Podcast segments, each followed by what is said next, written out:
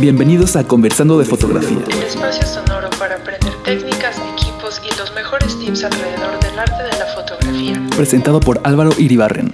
Comencemos a inspirarnos.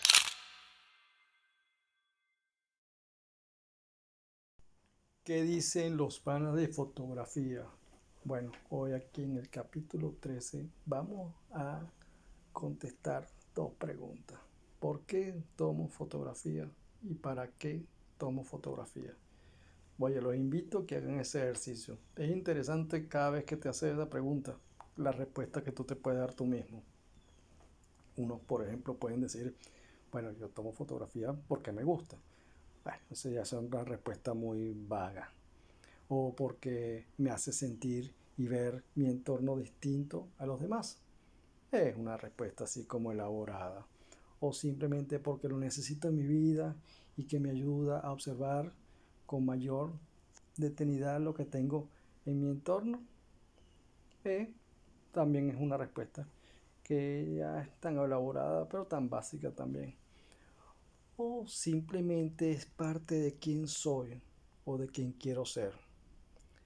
Hace días atrás estaba viendo mi, mi catálogo, uno de los catálogos que tengo, que tengo más de 40 mil fotos ahí.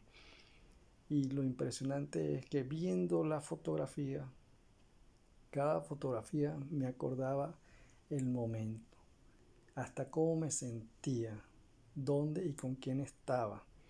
Fue un ejercicio de memoria, pero a la vez un, un ejercicio de tantos sitios, tantas cosas y cómo lo he aprendido verdaderamente es, o sea, la memoria que te ayuda a tener las fotografías es impresionante, siempre y cuando, por supuesto, la tomes con esa pasión que es lo que es la fotografía y por qué te lleva a hacerlo.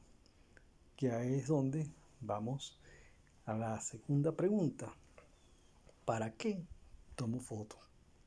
Uno dice que para distraerme o puede ser para mi recuerdo o también puede ser para escapar de la realidad.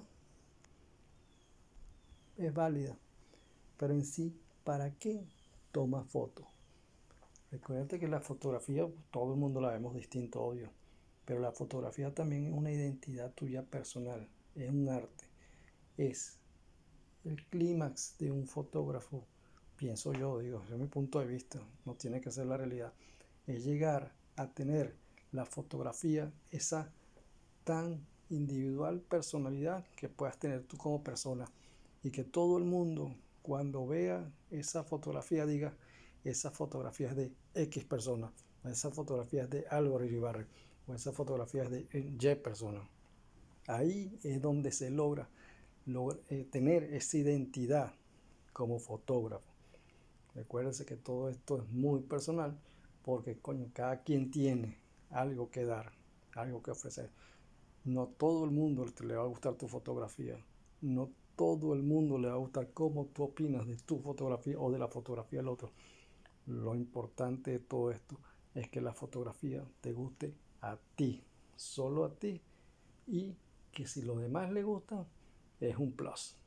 Pero toma fotografía es para ti. Bueno, hagan ese ejercicio ustedes solos y verán. Mándenme los comentarios en el voice, el mesa de, de Anchor o simplemente escriban. ahí tengo mi correo en, en la descripción del capítulo. Se les quiere mucho. Un abrazo. Saludos. Gracias por escuchar un episodio más de Conversando de Fotografía. Esperamos te hayas llevado lo mejor. Te invitamos a suscribirte y a compartir este podcast. Hasta pronto.